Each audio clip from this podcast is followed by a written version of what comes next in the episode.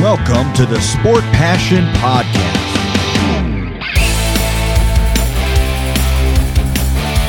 And here is your host, Lars Marendorf.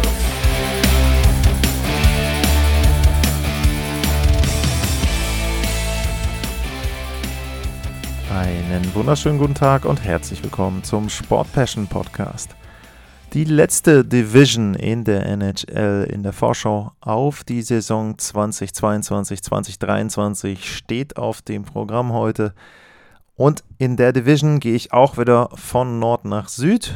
Es handelt sich um die Pacific Division und in der Pacific Division, da sind die Edmonton Oilers das Team, was am weitesten im Norden angesiedelt ist. Die Oilers, die hatten eine würde ich sagen, sehr erfolgreiche Saison 2021, 2022. In der regulären Saison reichte es für Platz 2 in der Pacific. 49 Siege, 104 Punkte waren es. Und dann ging es in den Playoffs zum ersten Mal seit 2006 ins Western Conference Final. Zuerst wurden die Los Angeles Kings in sieben Spielen niedergerungen dann die Calgary Flames in fünf Spielen relativ deutlich im Battle of Alberta geschlagen und dann ging den Oilers so ein bisschen die Luft aus. Gegen die Colorado Avalanche war dann kein Sieg mehr drin. Die Edmonton Oilers hatten eine aufregende Saison. Die haben sehr stark begonnen. Neun Siege aus den ersten zehn Spielen und nach 21 Spielen hatten sie eine Bilanz von 16 zu 5. Aber dann schwächelten sie und konnten zwischenzeitlich nur 6 von 20 Spielen gewinnen. Und das war dann das Ende von Dave Tippett. Und dann kam Jay Woodcroft, der war vorher in Bakersfield in der AHL, der Trainer, und hat dann im Februar Dave Tippett ersetzt. Und Woodcroft hat die Oilers ja im Prinzip von links auf rechts gedreht. Die Bilanz lautete dann unter ihm 26 Siege, 9 Niederlagen, dreimal Overtime oder Penalty-Schießen. Viele Werte wurden besser, nur ein Beispiel. Der Gegentorschnitt, der sank von 3,23 auf 2,73. Also die Oilers wurden auch defensiv wesentlich besser. Und Woodcroft wurde jetzt auch belohnt und der hat einen Dreijahresvertrag bekommen, ist also jetzt nicht mehr nur irgendwie Interimscoach oder sowas ähnliches, sondern für die nächsten drei Jahre hoffen die Oilers, dass er der Coach ist, der die Mannschaft weiter verbessern kann. Trotzdem, obwohl sie einen Trainerwechsel hatten, möchte ich natürlich generell mal auf die Zahlen schauen. Also wie gesagt, immer ein bisschen mit Vorsicht zu genießen, denn es gab einen Trainerwechsel, also unterschiedliche Phasen in der Saison. Die Oilers, nicht überraschend, gehörten eher zu den besseren Offensivteams. Platz 7 mit 285 Toren. Defensiv landeten sie auf Platz 18, 251 Gegentore. Der Corsi-Wert, der war auch gut. Platz 8. Torchancen waren sie auf Platz 10.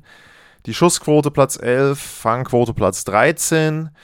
Das Powerplay, auch das mit Dreiseitel und McDavid natürlich vollkommen erwartbar auf Platz 3 in der Liga.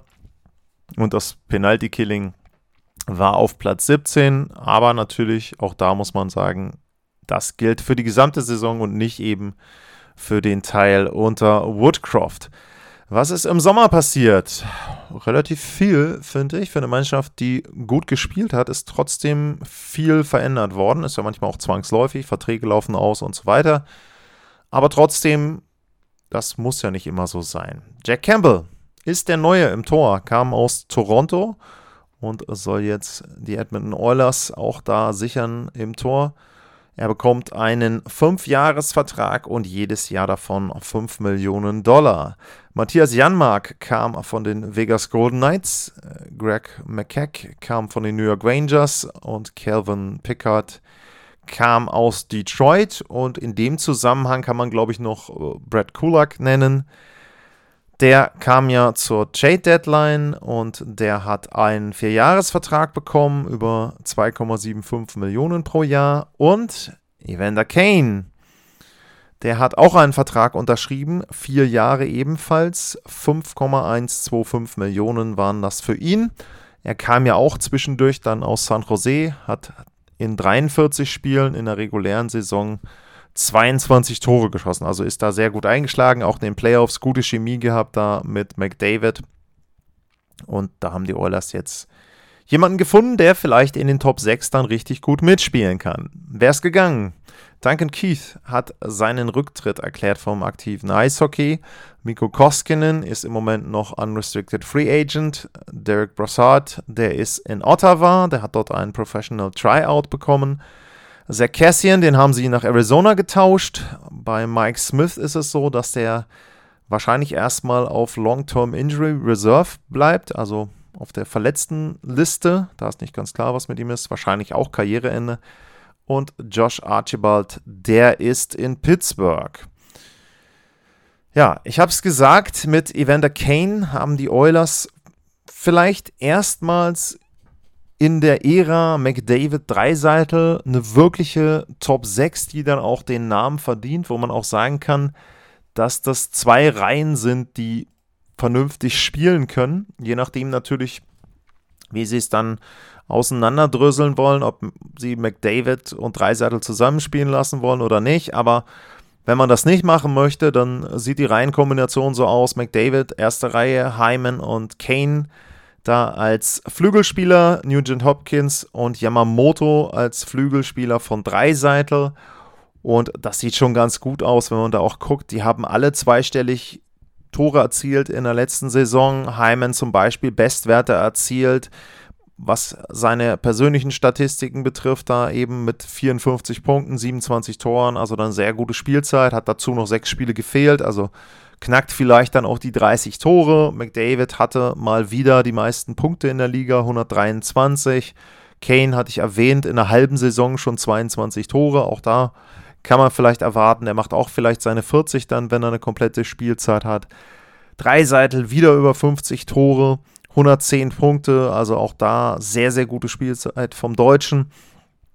Und das wirkt einfach sehr, sehr gut zusammengestellt mittlerweile, was sie da haben. Dazu kommt dann noch, wenn man jetzt äh, Janmark mit dazu nimmt, das fand ich auch eine gute Verpflichtung, der dann in der dritten Reihe mit dabei ist, Ryan McLeod äh, mit dabei, Jesse Puljavi, dann auch, der hat auch 14 Tore gemacht. Da gab es immer wieder Gerüchte um ihn herum, ob er denn getauscht wird, ob sie ihn abgeben wollen und so weiter.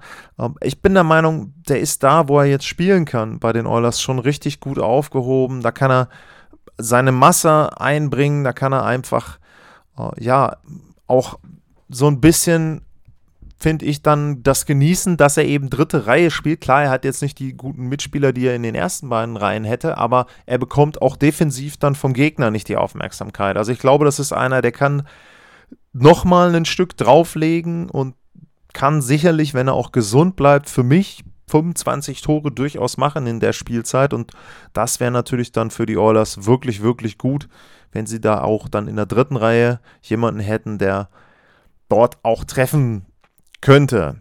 Ja, im Tor habe ich es erwähnt. Es ist jetzt das Tor von Jack Campbell. Kommt aus Toronto. Ich würde sagen, auch mit ein bisschen durchwachsenen Vorzeichen. Er hatte sehr gute Phasen in Toronto, hat aber dann auch eben ein bisschen Schwächephasen gehabt. Die Playoffs Runde 1 weiß ich nicht, ob man ihm dann großen Vorwurf machen kann, aber der Gegentorschnitt ist eben 3,15 gewesen, die Fangquote unter 90 Prozent. Im Vorjahr war es genau umgekehrt, da hatte er äh, einen Gegentorschnitt von 1,8, eine Fangquote von 93 und trotzdem sind sie rausgeflogen gegen die Canadiens. Also da ist halt erst das Opfer im Prinzip von einem Mannschaftssport. Er muss eben mit den anderen zusammenspielen und wenn die ihm keine Tore schießen, im letzten Jahr und in diesem Jahr, wenn er dann etwas schlechter spielt, äh, dann äh, ist er dann eben derjenige, der so ein bisschen für das Aus damit verantwortlich ist. Also ja, ich finde es gut. Er hat einen Fünfjahresvertrag bei den Oilers bekommen. Also das kann jetzt auch mal ein bisschen Ruhe geben im Tor. Das war ja auch eine Position in den letzten Jahren, wo es immer wieder auch Diskussionen dann gab Mike Smith der richtige, Koskinen, die Verträge, warum gibt man ihm so einen langen Vertrag und so weiter und so fort. Also jetzt, glaube ich, kehrt erstmal ein bisschen Ruhe ein mit Campbell. Mit Stuart Skinner haben sie da einen jungen Backup.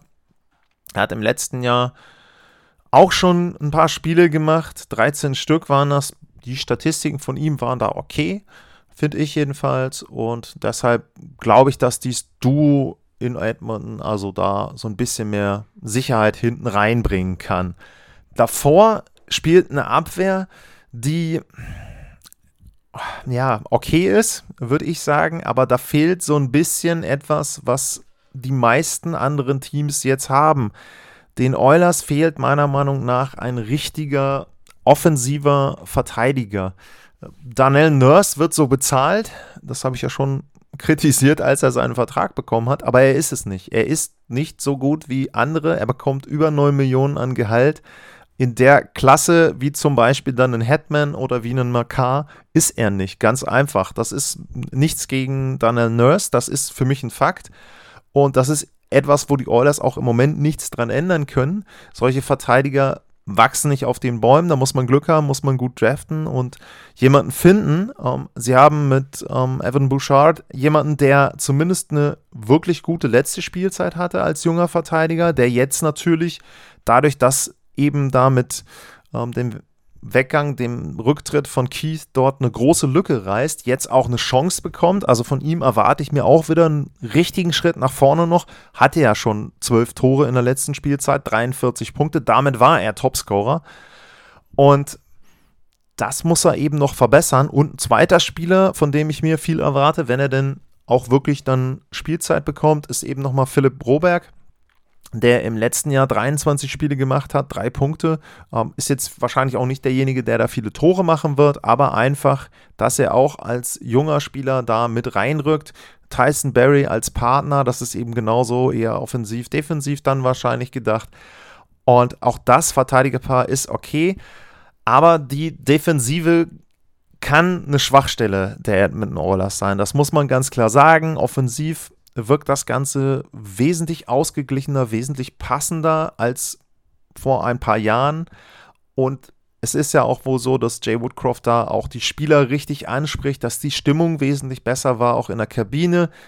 Sie haben mit Kane da so einen gewissen Risikofaktor mit drin, das ist keine Frage. Letztes Jahr war es nur eine halbe Spielzeit, da lief es sehr, sehr gut.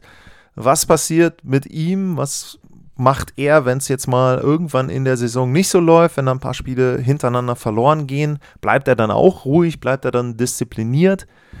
Dann kann es was werden mit einer richtig, richtig guten Saison der Oilers. Die Verteidigung ist für mich noch nicht gut genug für Höheres, aber trotzdem traue ich ihnen einen ähnlichen Lauf zu wie im letzten Jahr. Das heißt also in Richtung Conference Finals wenn ich aber mal erst noch ein bisschen auf die Division gucke, wo können sie da landen, dann würde ich sagen, die Oilers sind schon einer der Favoriten auf die Pacific. Also Calgary im letzten Jahr haben sie gewonnen, da ist aber viel Umbruch. Da wird man sehen, wie kommen da die neuen Spieler rein. Passt das sofort? Brauchen die vielleicht eine gewisse Eingewöhnungszeit? Die Vegas Golden Knights sind für mich sicher schlechter geworden. Da ist immer das Verletzungsthema eine Frage. Die haben Probleme im Tor. Los Angeles, ja, junges Team, aber noch nicht auf der Höhe. Und Vancouver, na gut, komme ich in der Vorschau zu, die bezahlen ein Team, was gut sein soll, aber ich weiß nicht, ob das dann wirklich auf dem Eis auch so passiert. Und die anderen Teams äh, beim besten Willen nicht. Also nicht, dass die jetzt schlechter unbedingt geworden sind, aber trotzdem, die spielen da oben nicht mit rein. Also ich denke, Edmonton wahrscheinlich Top-Favorit auf die Pacific und Calgary dann etwas leicht dahinter. Und ich denke mal, das ist ja auch aus deutscher Sicht eine sehr, sehr positive Geschichte, dass man jetzt vielleicht eben dann auch bei Dreiseitel wirklich mal regelmäßig Playoffs erwarten kann, regelmäßig auch dort Erfolge erwarten kann und nicht immer wieder diese Enttäuschungen dann hat, dass das Team die besten Jahre von McDavid und von Dreiseitel verschwendet. Und das muss man ja auch wirklich deutlich sagen sie haben auch dann nicht mehr so lange Zeit, die Edmonton Oilers, diese Jahre zu nutzen, denn jetzt sind es noch vier Jahre bei McDavid und bei Dreiseitel sind es noch drei Jahre. Und ich sag mal so, die Jungs werden sich das jetzt noch ein Jahr angucken, ob es passt und danach kann man ja auch schon andere Weichen stellen. Also ich glaube, das wird eine wirklich wichtige Spielzeit jetzt für Edmonton. Können sie das bestätigen, was sie im letzten Jahr unter Woodcroft angefangen haben? Dann sehe ich da sehr, sehr rosige Zeiten in Edmonton. Und ja, ansonsten wird es eben wieder kritisch, aber da glaube ich nicht dran. Also für mich Edmonton Oilers sehr, sehr positiv zu sehen im nächsten Jahr. Äh, Anmerkung noch, wo ich sehe, beim Salary Cap haben sie im Moment minus 6,7 Millionen. Äh, das liegt daran, dass sie da noch ein paar Spieler irgendwie dann über Long-Term Injury Reserve abrechnen werden und dann werden sie irgendwo bei plus minus null rauskommen, was die Salary Cap Situation betrifft und gehen eben mit dem Kader, den sie jetzt haben, dann in die Saison, glaube ich. Das war die Vorschau auf die erste Mannschaft der Pacific Division, die Edmonton Oilers. Wenn ihr Fragen, Anmerkungen, Meinungen habt zu den Oilers, aber auch zu anderen Teams, zur Saison generell, at lars-mar, info at sportpassion.de, das sind die beiden Adressen, wo ihr mit mir in Kontakt treten könnt. Wenn ihr mir einen Koff Coffee, wenn ihr mir einen Coffee kaufen wollt, bei buymeacoffee.com slash sportpassion könnt ihr das machen.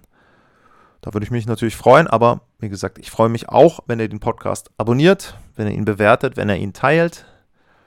Und das war's für heute. Vielen Dank fürs Zuhören. Bleibt gesund und tschüss.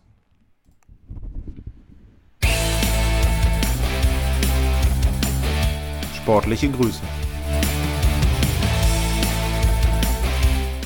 Das war's, euer Lars.